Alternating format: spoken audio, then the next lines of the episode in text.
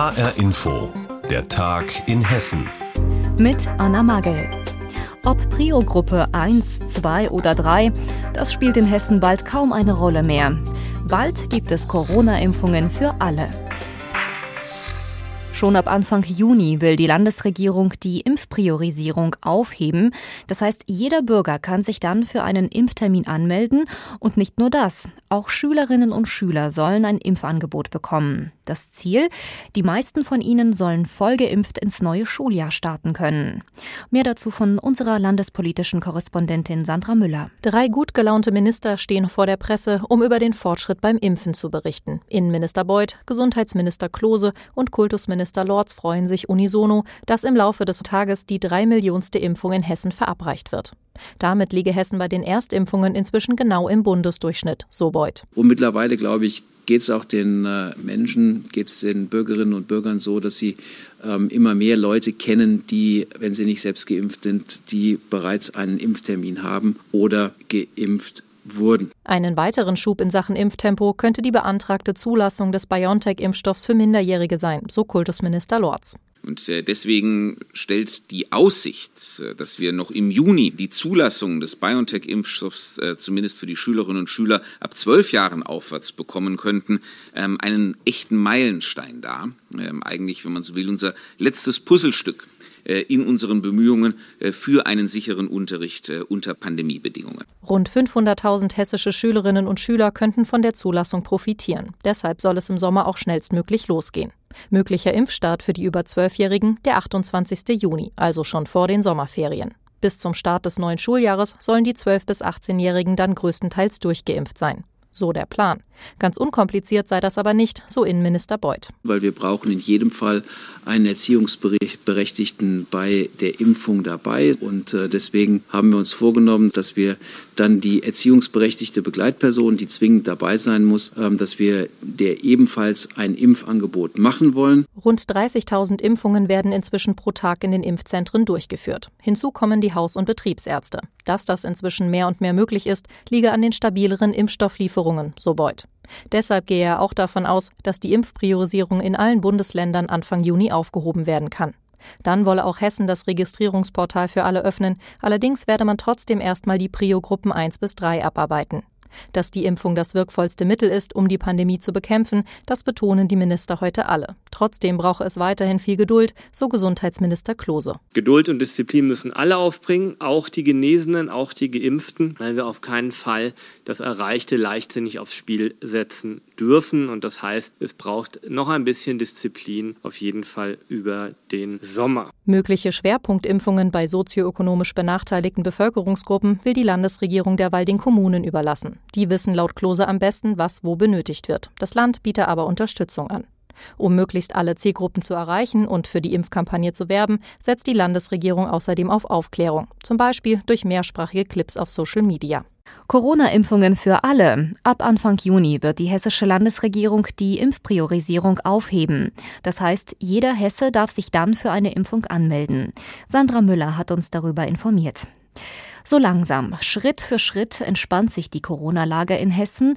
Die landesweite 7-Tage-Inzidenz liegt mittlerweile deutlich unter 100, also unter dem Bereich, in dem die Bundesnotbremse greift.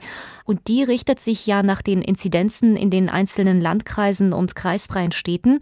Und da sind, Stand jetzt, sechs Kreise und Städte nicht mehr betroffen von der Notbremse. Für sie gelten also wieder die hessischen Corona-Regeln und die sind etwas lockerer als bisher. Mein Kollege Tobias Lübben hat sich einen Überblick verschafft und wir haben ihn vor dieser Sendung gefragt, Tobias, wir reden da jetzt wirklich davon, dass Hotels, Biergärten und Fitnesscenter wieder aufmachen? Ja, ganz genau. Die Außengastronomie kann wieder öffnen. Da haben ja viele lange drauf gewartet. Natürlich mit einem strengen Hygienekonzept. Die Hotels können wieder touristische Übernachtungen anbieten und auch Fitnesscenter kann man wieder benutzen. Natürlich mit Termin, genauso wie das Einkaufen mit Termin also möglich ist. Bei den Schulen ist es so, die Klassen eins bis sechs können wieder ins Klassenzimmer dort am Unterricht teilnehmen. Der Rest hat Wechselunterricht. Ja, bei den Kontakten zwei Haushalte können sich treffen plus Geimpfte und Genesene. Die zählen ja nicht bei diesen Kontaktbeschränkungen. Das gilt im Wetteraukreis, im Hochtaunuskreis und im Vogelsbergkreis. Die sind ja schon etwas länger unter dieser Marke von 100 Neuinfektionen pro 100.000 Einwohner in einer Woche und auch in der Stadt Darmstadt, im Kreis Darmstadt-Dieburg und im Rheingau-Taunus-Kreis gilt das, denn die sind auch raus aus der Bundesnotbremse. Aber Schnelltests müssen bei alledem weiter sein, oder wie ist das geregelt? Ja, das ist unterschiedlich geregelt. Das wäre ja auch sonst zu einfach. Also in Biergärten, in Hotels und Fitnesscentern, da sollte man einen aktuellen negativen Corona-Test also mitbringen. In der Schule wird auch der Test gemacht oder verlangt und beim Friseur ebenfalls, aber nicht mehr beim Einkaufen mit Termin, auch nicht im Zoo, im Botanischen Garten, Schlösser, Museen, da ist der Test nur empfohlen. Ja, was heißt empfohlen? Ich denke mal, da kommt es ganz stark auf den Betreiber an, wie der das handhabt. In mehreren Regionen in Hessen werden die Corona-Regeln ab jetzt gelockert, und zwar dort, wo die Inzidenz stabil unter 100 liegt. Infos dazu hatte Tobias Löben. Aktuell gelten diese Lockerungen in fünf Landkreisen und in Darmstadt. Das heißt, dort ist die Außengastronomie und das Einkaufen wieder erlaubt, allerdings nur mit negativem Corona-Testergebnis oder mit zweifacher Impfung. Trotzdem ist in Darmstadt die Innenstadt regelrecht aus einem Dornröschenschlaf erwacht, wie unsere Reporterin Stefanie Ömisch jetzt festgestellt hat. Hier in der Darmstädter Fußgängerzone sieht man direkt, es schaut ganz anders aus als im letzten halben Jahr. Vor vielen Cafés und Restaurants stehen wieder Stühle und Tische. Alles ist voller Lkw, die jetzt Lebensmittel und Getränke an die Gastronomen liefern. Und es ist auch allgemein viel mehr los als die letzten Wochen. Einige Leute haben frei und nutzen jetzt die Gelegenheit, endlich endlich mal wieder unkompliziert einkaufen gehen oder einfach draußen vorm Café sitzen zu können. Es ist ungewohnt, äh, dass wieder alles Mögliche öffnet, aber es ist sehr schön, dass wieder mehr Leben auf den Straßen ist. Und ich denke, so mit der Zeit wird alles wieder besser. Ja, super toll natürlich. Also jetzt wieder die Lockerungen zu haben und wieder in einem Café sitzen zu können, sich mit einer Person zu treffen und wieder mehr quasi das Leben zu genießen, ist schon ähm, jetzt wichtig nach dem jetzt auch harten Winter. Also wir sind glücklich, dass wir wieder hier sitzen dürfen.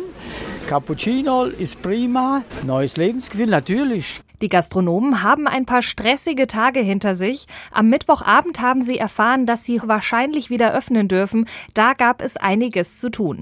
Die Stimmung ist trotzdem super. Nach sieben Monaten, die ich jetzt zu hatte, endlich wieder, wieder da zu sein für die Kunden ist ein tolles Gefühl. Oh, wir sind natürlich heilfroh dass wir endlich wieder aufmachen dürfen. Ich glaube, es hat einfach auch echt äh, vielen Leuten gefehlt. Wir ähm, gucken zuversichtlich in die Zukunft und äh, ja, hoffen einfach, dass wir einfach umso mehr wieder einen Schritt ins normale Wegen, äh, Leben wagen können. Ja. Die Auflagen und ständigen Änderungen bereiten einigen Gastronomen allerdings noch etwas Probleme, erzählt Laurent vom Café Woodridge. Ja gut, wir blicken noch nicht so 100% durch. Ich glaube, es ist auch einfach gerade so eine Testphase, die jetzt erstmal läuft und wahrscheinlich werden auch ähm, demnach Ordnungsämter rumlaufen und irgendwie kontrollieren und uns dann nochmal selber darauf hinweisen, was wir jetzt gerade vielleicht noch falsch gemacht haben. Das war das letzte Mal nach dem ersten Lockdown auch so, als wir wieder normal aufgemacht haben.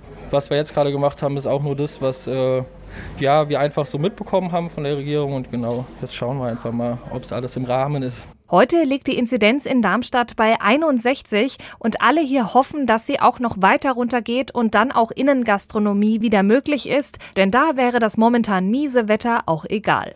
Einige Regionen in Hessen lockern die Corona-Regeln. Auch in Darmstadt dürfen die Einzelhändler und Gastronomen zum Beispiel wieder öffnen, allerdings unter Auflagen. Stefanie Ömisch hat uns darüber informiert den Staat abgezockt. Das haben zahlreiche Banken mit sogenannten Cum-Ex-Geschäften. Dabei haben sie eine Lücke im Gesetz ausgenutzt, so dass Finanzämter über Jahre hinweg Kapitalertragssteuern erstattet haben, die nie gezahlt worden waren. Besonders dreist ist dabei eine kleine Frankfurter Bank vorgegangen, die Maple Bank. Dadurch, dass sie mit Cum-Ex Steuergelder in Millionenhöhe erschleichen konnte, lief dort das Geschäft eine Zeit lang richtig rund. Bis schließlich der Absturz kam und die Bank 2016 dicht gemacht wurde. Jetzt müssen sich Ex-Mitarbeiter der Maple Bank vor dem Landgericht Frankfurt verantworten. Ursula Mayer berichtet. Wolfgang Schuck blickt nervös durch den Gerichtssaal und atmet zwischendurch immer wieder schwer. Der frühere Chef der Maple Bank muss sich vor dem Landgericht Frankfurt verantworten, zusammen mit vier weiteren Mitarbeitern der Bank. Der zentrale Vorwurf der Generalstaatsanwaltschaft Frankfurt, die Ex-Banker sollen Aktiendeals durchgeführt haben, nur mit dem Ziel, sich Steuern erstatten zu lassen, die sie nie gezahlt haben. Oberstaatsanwalt Georg Ungefuck. Den Angeklagten wird schwere Steuerhinterziehung zur Last gelegt. Sie sollen im Einzelnen in den Jahren 2006 bis 2009 sich an der Durchführung sogenannter Cum-Ex-Geschäfte beteiligt haben. Dadurch entstand laut Generalstaatsanwaltschaft ein Schaden von über 380 Millionen Euro. Offenbar gingen die Ex-Banker besonders dreist vor. Sie sollen ausgeklügelte Handelsstrukturen geschaffen und das Finanzamt Frankfurt gezielt getäuscht haben. Und so sagt Oberstaatsanwalt Ungefuck. Den Angeklagten liegt zur Last, letztlich an diesen Cum-Ex-Geschäften mittelbar in Form von leistungsorientierten Bonuszahlungen profitiert zu haben. Insgesamt kassierten die Angeklagten 29 Millionen Euro. Ob sich der Staat diese Boni holen darf, wird das Gericht im Laufe des Verfahrens entscheiden. Die Verteidigerin des ehemaligen Vorstandschefs Schuck sagt, er wolle sich für diese Geschäfte nicht aus der Verantwortung stehlen, habe aber von Anfang an Bedenken gehabt. Die seien von zwei Rechtsanwälten zerstreut worden. Das Verfahren gegen die beiden Juristen und einen weiteren Ex-Banker hat das Landgericht abgetrennt und wird darüber zu einem späteren Zeitpunkt verhandeln.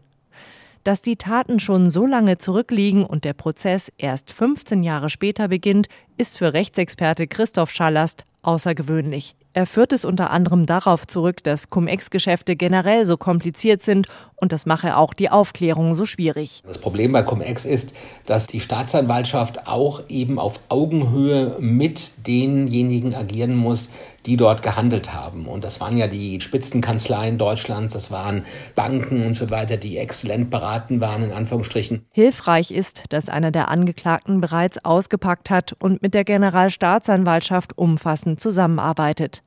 Sein Verteidiger sagt, der Ex-Banker wolle für seine Taten die Verantwortung übernehmen, allerdings sehe auch andere in der Pflicht, zum Beispiel den Staat.